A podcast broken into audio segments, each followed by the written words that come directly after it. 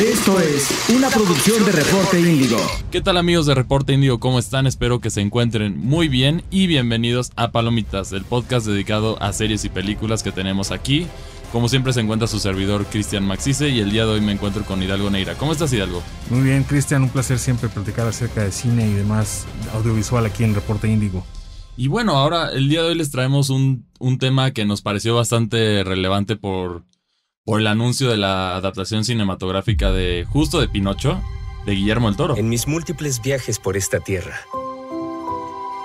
tenía tanto que decir sobre padres imperfectos e hijos imperfectos.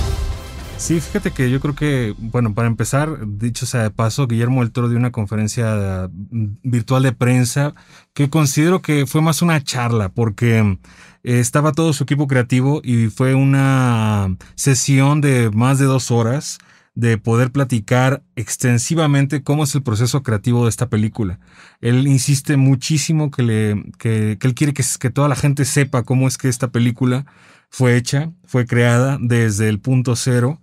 Entonces se tomaron la delicadeza, el tiempo, la amabilidad de, de él y junto a este, este equipo de creativos tal cual mostrar bocetos, eh, mostrar las articulaciones de estos personajes que son de stop motion. Entonces fue, fue una gran, gran eh, plática, te digo, no, yo no la considero una conferencia de prensa, en la que se pudo ah, incluso mostrar ocho minutos de la película y pues sí, la película viene ahora sí que recio para Netflix, llega en diciembre, pero pues hay muchísimo de qué hablar de Pinocho porque pues hay N cantidad de adaptaciones.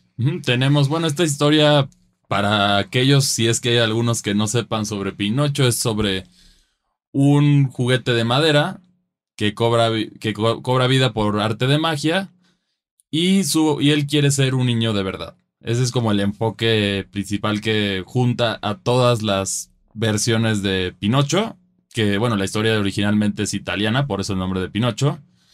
Y aquí el tema es, pues, ha habido adaptaciones un poquito más para, para adultos, otras más para niños, pero, lo, pero el tema central que se busca es el mensaje de no mentir.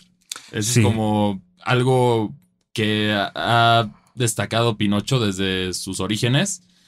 Y a lo largo del tiempo hemos visto varias adaptaciones, incluso dos de Disney, que una es la clásica, la animada, y recientemente tuvimos la de Pinocho live action que... Exacto.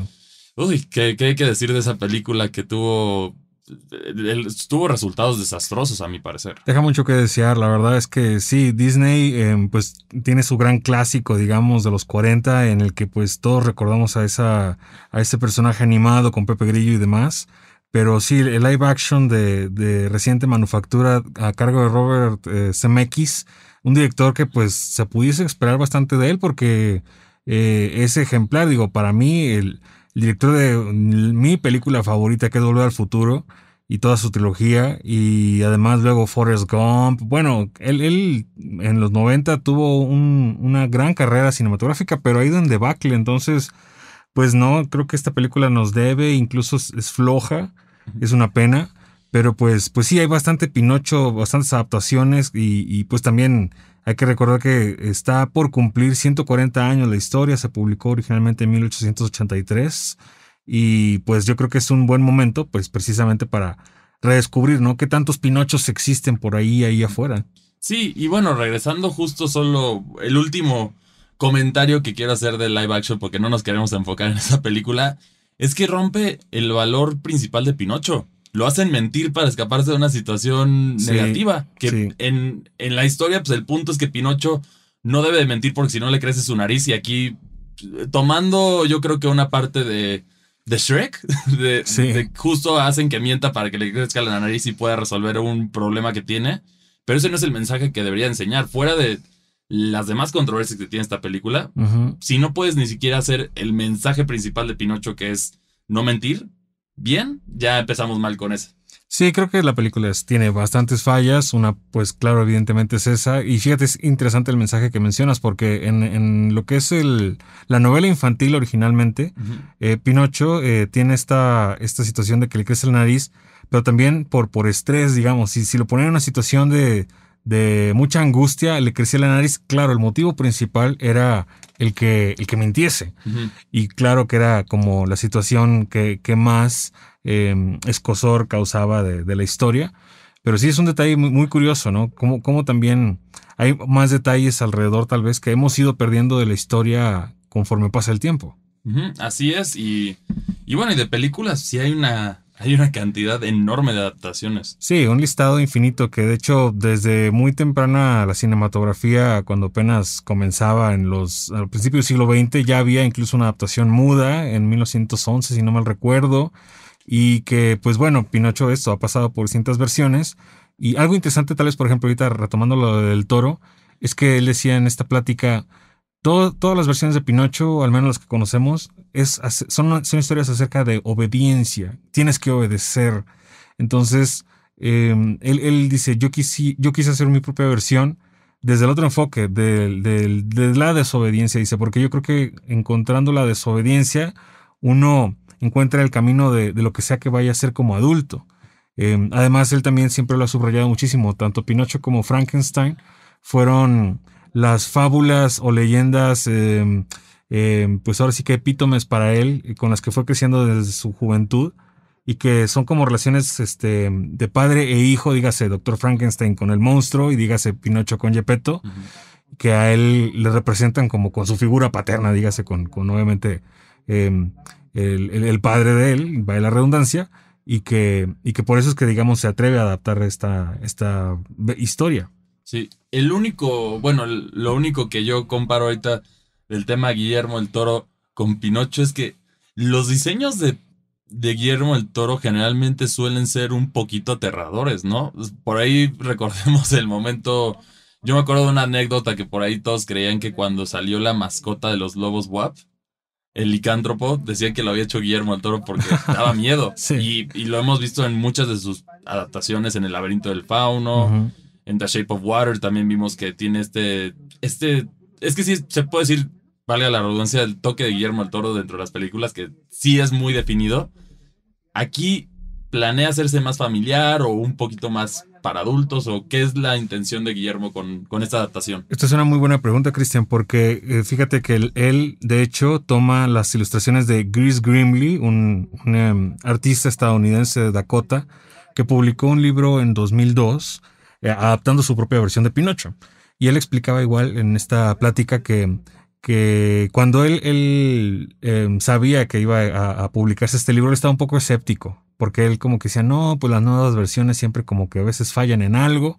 Sacan este libro ilustrado y, y pues es prácticamente em, trasvasar a lo que hemos visto en el, en el trailer, en el avance, a, a lo que es este stop motion. O sea, entonces él, él, digamos, los, los diseños no se los atribuye, él claramente dice que son de Chris Grimley y que em, es una versión, pues, digamos, ciertamente con toques oscuros, sí es infantil, pero que además, y eso también creo que es importante subrayarlo, se sitúa en la época de cuando apenas va a empezar el fascismo de Mussolini en Italia.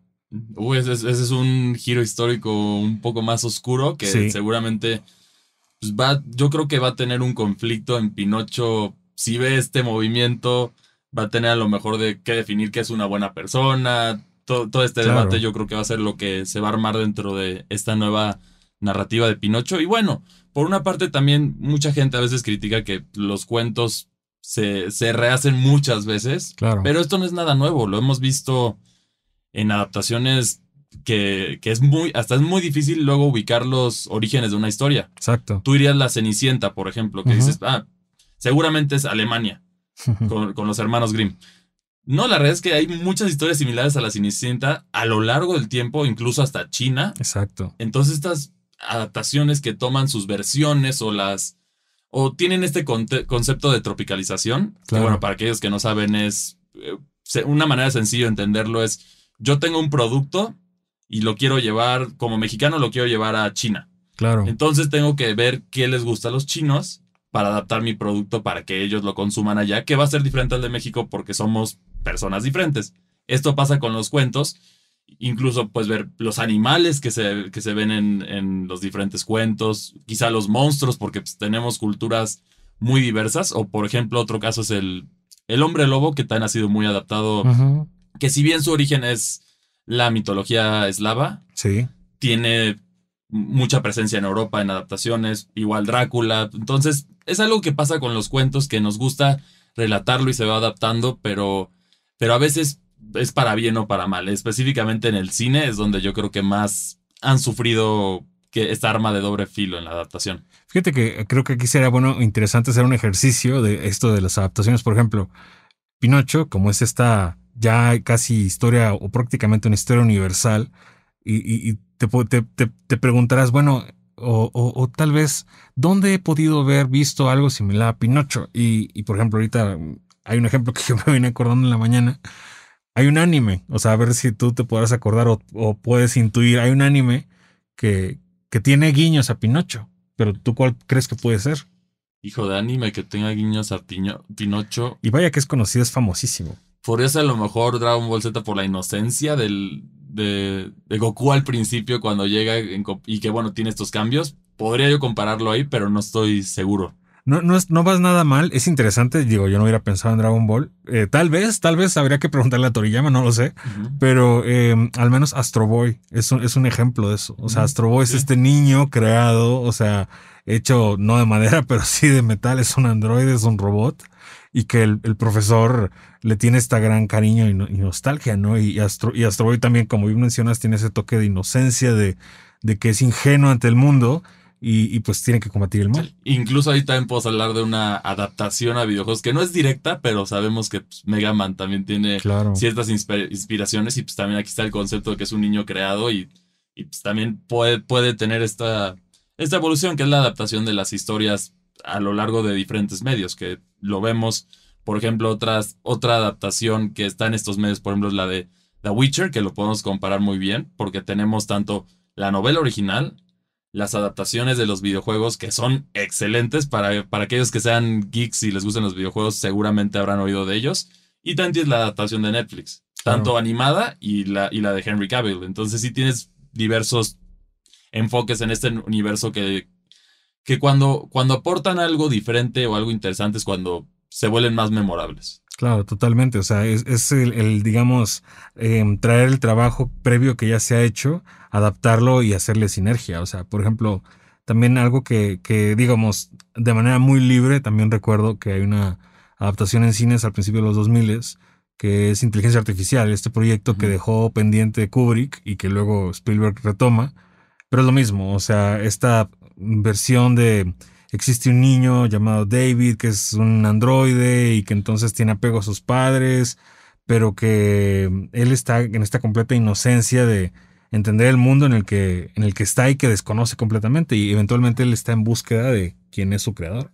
Sí, porque aquí el tema es que él eventualmente se da cuenta que no es no es un niño como tal. Exacto. Que los papás tenían el conflicto, si mal no recuerdo, que no podían tener hijos dentro de la película, entonces por eso acuden a esta solución, pero sí crea esto de una vida completamente inocente y que es creada por métodos ya sea ciencia o magia o como se le llame, que pues al final es esta inocencia que, que todos tuvimos en algún momento, se perdió, pero por eso yo creo que es una historia que es muy relacionable sin importar los elementos extra que le agregues, ya sea ciencia ficción o magia, o, o, en este caso esta adaptación que pues, por el tono, yo creo que sí va, va a tener un. Va, a sobresalir por el, por el simple tono y el tiempo histórico que decidieron elegir para esta, esta versión de Pinocho.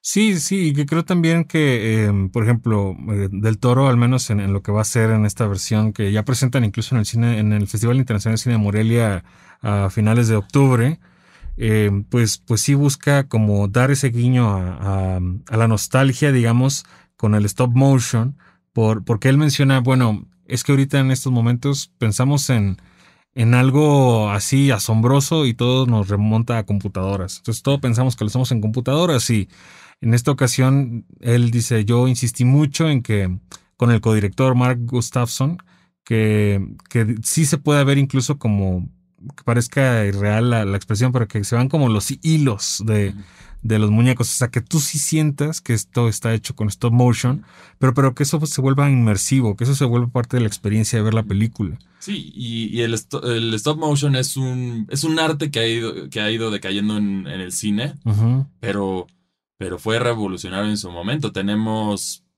varias películas de Godzilla, incluso King Kong, que fueron hechas con stop motion y, y básicamente como funciona el stop motion, tú tienes un modelo o un muñeco y, lo, y vas moviendo, cada fotograma vas haciendo el, el movimiento de este personaje para, para, que se vea, para que se vea el movimiento fluido, lo cual es muy laborioso y, y siempre que se hacen estas es bastante recomendable o, de aplaudirse que, que, estén dispuestos a tomar este riesgo porque es un arte que se ha ido perdiendo por lo digital, pero, pero sigue ahí y, y es parte de la historia del cine.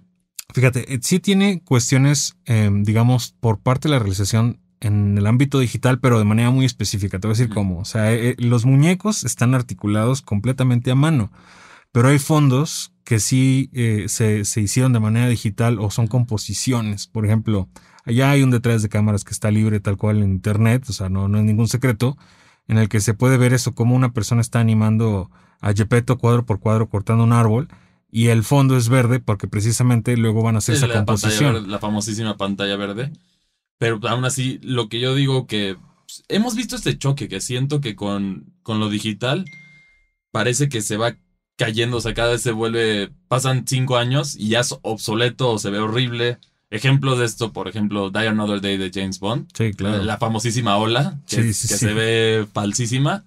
Y luego tenemos otros que usaron modelos reales en, no, en este caso no fue stop motion, pero por ejemplo, tú ves la primera película de Jurassic Park, los dinosaurios se siguen viendo reales porque estaban ahí, eran modelos que estaban ahí. Claro. Ve, por ejemplo, El Mundo Perdido, Jurassic Park 3, y ya se ven falsos porque ya es 100% digital. Entonces, esto es algo como. No sé cómo ponerlo, pero siento que a veces es bonito si se da el presupuesto regresar a, eso porque le da, un, le da un realismo extra.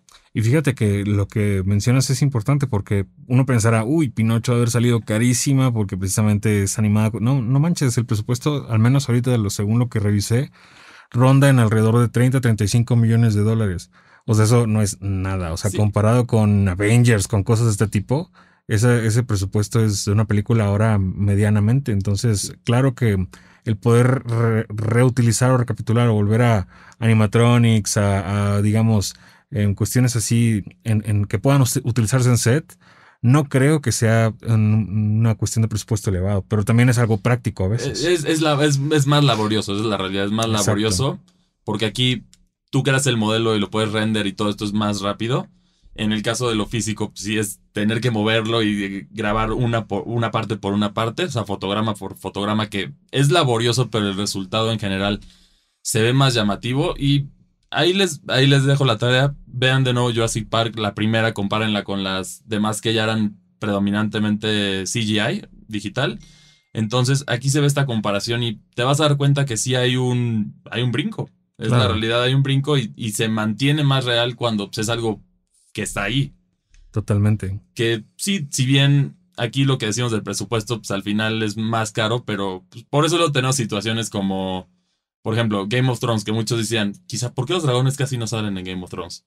Pues, es un dineral que salga el dragón, compadre, por eso no, por eso luego es como la burla de que, uy, no, es que ahorita no hay presupuesto, entonces el dragón todavía no va a salir, se está, se está guardando. Claro. Y, y también yo creo que ahorita hay una situación con cansancio, por lo menos, por ejemplo, en Disney, con el CGI, que lo hemos visto que sus últimas producciones ha bajado, aparentemente ha habido muchos conflictos internos, se sienten sobrecargados los trabajadores de CGI por, por sacar película tras película tras película de Marvel específicamente.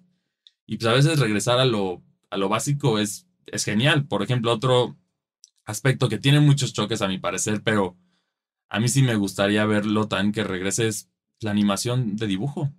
Claro. ¿Cuánto, ¿Cuánto tiempo ha pasado desde que vemos, pues, por ejemplo, Pixar, que fue pionero en lo digital, siempre ha tenido ese estándar y se, ve bien eh, en respectivo a su tiempo. Pero luego hay otras que, oye, de verdad, a lo mejor regresar al dibujo te haría una diferencia. Sí, definitivamente. Yo creo que la animación, eh, pues ahora sí que cuadro por cuadro, la tradicional, es algo que, debería tal vez permanecer en los estudios. Em, yo creo que tal vez Em, no es algo que les dé prioridad, al menos ahorita, porque también precisamente es muy laborioso, se requieren demasiadas horas hombre, digamos, o, persona para poder sacar adelante un trabajo de este calibre. Y hasta donde tengo entendido, Disney no está como interesado, Interesado en esto, sí. interesado en eso. Y, y digamos, otros estudios también lo han discutido y ya prefieren al estilo de CGI, ¿no? O sea, irse al estilo, pues eso, animado DreamWorks, como lo hicieron con Shrek, como evidentemente Pixar lo hace. Y además que es el- lo que ahorita es más llamativo para las nuevas generaciones. O sea, tú le puedes poner a un niño una animación de las de, no sé, Disney de los 90 y para que atrape su atención no es igual que como Ujú. una película animada 3D. Sí, pero también tiene ese encanto. Por ejemplo, hemos visto éxitos también que son de caricatura, sin, este, sin estos aspectos. Por ejemplo, más reciente, Hora, Hora de Aventura, que fue dibujado así. Tuvimos también las, las dos de Avatar, la leyenda de Aang y, bueno, la leyenda de Korra. Entonces, te- tenemos también este aspecto y yo creo que esto puede... Yo tengo una teoría también que, bueno, vimos lo que hizo Dalí, ¿te acuerdas? Que Claro. Lo, lo platicamos en, en Neurona, justo. Eventualmente, cuando eso se pueda adaptar, quizá eso podría ser, podrían regresar la animación en dibujo, ya que te quitas el, el trabajo humano, si lo quieres Claro. ver, tú solo designas y ya que la inteligencia artificial te lo vaya haciendo, que pues, es otro potencial que seguramente en el futuro veremos que puede ser una, una alternativa no tan laboriosa, quizá algo costosa, pero puede ser una manera de regresar también para, para otras formas de estilo de cine que en los últimos años siempre lo dicen que pues, el cine ya se- a Hollywood ya se le acaban las ideas, pero pues, vale la pena variarle y cuando sale algo especial, yo siento que, que la animación en 3D a veces no te puede transmitir cosas mágicas que sí te puede transmitir tanto dibujo, que yo creo que también por esto, ¿por qué lo menciono? Porque, por, por ejemplo, comparemos Pinocho, la película de Disney de 1940, con el live action. Se pierde la magia. Es parte de esto. Otra crítica, también, El Rey León Sí, que decidieron, miren qué reales se ven esos leones. Pero ahí tienes un aspecto que choca con lo demás. Un león real no sonríe, no se enoja, no llora. claro. Entonces aquí tú, cuando ves al león en el Rey León en la, en la que no, en la live action, pues no te parece que no tiene emociones. Se acaba de morir su papá, pero pues ahí está. Lo siento por el spoiler de Rey León, pero, pero tú lo ves y no. No está. pues, No, no reaccionan porque es un león, es un animal, es muy. Cada animal tiene sus maneras de expresar ciertas emociones, pero pues no lo, no lo vas a relacionar como la caricatura le puede dar ese extra a los. a diversas. a diversas adaptaciones.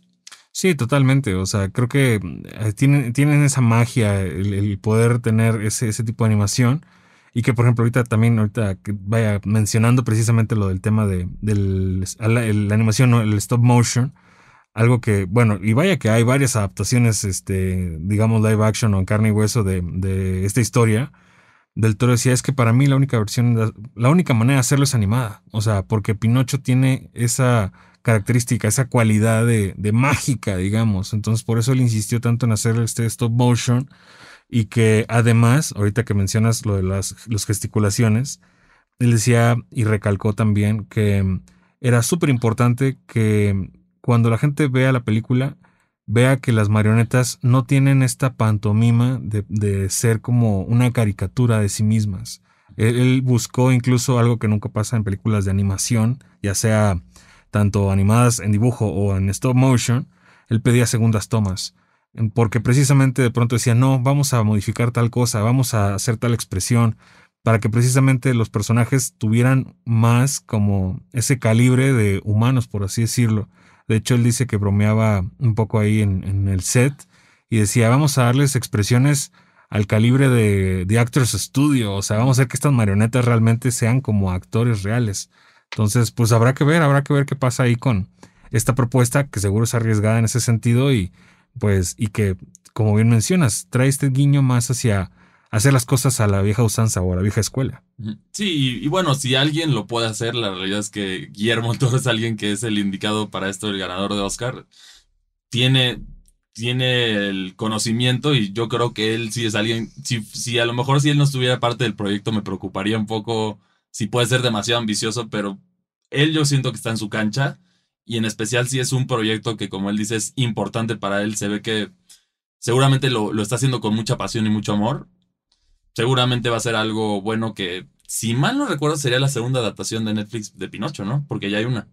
Hay una del año pasado, si no mal que recuerdo. también pasó para el olvido. Sí, sí, sí, exacto. O sea, y es que también yo creo que hay un abuso tal vez un poquito del personaje porque como ya, como está libre de derechos, o sea, son 140 años desde que eh, ya existe esta historia, pues obviamente cada quien adapta cuantas veces se le antoje. Entonces existe eso, una y otra y otra y otra vez. Entonces son a muchas bastante olvidables. O sea, uno puede repasar y repasar y repasar y, ver, y de pronto uno se cuestiona, ¿a poco existe esa versión de Pinocho? Porque a lo mejor de las 30, digamos, hay que redondear el número de las 30 adaptaciones, quizás 5 valen la pena. Y tal vez, o sea, porque también, al menos en lo personal, a mí la historia de Pinocho ya me tiene como bastante cansado, o sea, como, como tan, tal vez es una fábula tan universal, repetirla una y otra y otra y otra y otra vez, pues ya una vez que viste una, ya viste todas, casi prácticamente. A menos de que hagas algo especial. Por ejemplo, yo aquí, como mencionas, la inteligencia artificial, que sí trato de hacer algo diferente. Claro. Que Eso, esas son las que van a sobresalir. Porque la historia clásica, así sin tocarla, o bueno, sí hubo obviamente modificaciones, pero Disney ya la tiene apañada y todos la van a comparar con Disney si es una, una rehistoria de eso, que incluso la misma live action de Disney fue víctima de esto. Claro. Y bueno, también aquí lo vemos, como mencionas, lo de la libertad que ya no tienen los derechos, es importante porque eso le da libertad a los a lo, que quieran hacer de ellos, ya pueden hacerlo. Lo vimos, por ejemplo, el caso de Winnie the Pooh recientemente con esta con este slasher que quieren hacer inspirado en los en los bonitos animales que tenemos de la infancia, que ahora son asesinos psicópatas, pero, pero pues al final está esta libertad. Yo, pues no, fuera de que sea mexicano, también le deseo mucho éxito a esta producción y como dices, pinta para algo bueno, ¿no? Sí, habrá que verla, o sea, fuera de que, pues eso, tal vez sea una, como decía, fábula universal, creo que lo que está haciendo Guillermo el Toro llama mucho la atención, insisto, esos ocho minutos que pudimos observar así la prensa internacional son sobresalientes, y, además tiene un reparto, pues, uy, estelar, o sea, enorme. Christoph Waltz, Tilda Swinton, um, uf, ahorita son, ah, bueno, Ewan McGregor, obviamente. Eh, son, son muchísimos actores, este, digo, todos obviamente de alto calibre. Entonces creo que será muy interesante ver esa propuesta y, y que seguro, pues como bien mencionas, llegará a los altos premios el siguiente año. ¿Y cuándo estará disponible para que el público la vea? La película llega a salas en noviembre, va, a tener unas corridas comerciales, digamos, obviamente en cines selectos y ya propiamente en Netflix va a estar a principios de diciembre. Y, bueno, esto es todo lo que tenemos para ustedes el día de hoy. Cuéntenos cuál es su, su, su adaptación de Pinocho favorita, cuál es la que recuerdan para tratar de ser originales no incluyan a la de Disney porque sabes que si no iban a decir mucho de la de Disney. Pero recuerden que también nos pueden escribir en las redes sociales de Reporte Índigo contestando esto. ¿Cuál es tu favorita adaptación de Pinocho? ¿Por qué no te gustó la, de Disney? Te puedes pelear conmigo si te gustó. Ahí, ahí, ahí, nos damos, ahí nos damos en Twitter. A mí me pueden encontrar en Twitter como arroba cristianmacci2. ¿Y a ti, Dalgo, dónde te pueden encontrar? Yo estoy igual en Reporte Índigo. Todos los textos que publicamos están en la página web y pues obviamente nos pueden escribir en Reporte Índigo en Twitter, Facebook, Instagram, YouTube y también en TikTok y demás. Y pues ahí esperamos a que nos dejen sus comentarios. Y bueno, muchas gracias por acompañarnos en esta nueva edición de Palomitas y nos vemos hasta la próxima. Esto es una producción de Reporte Índigo.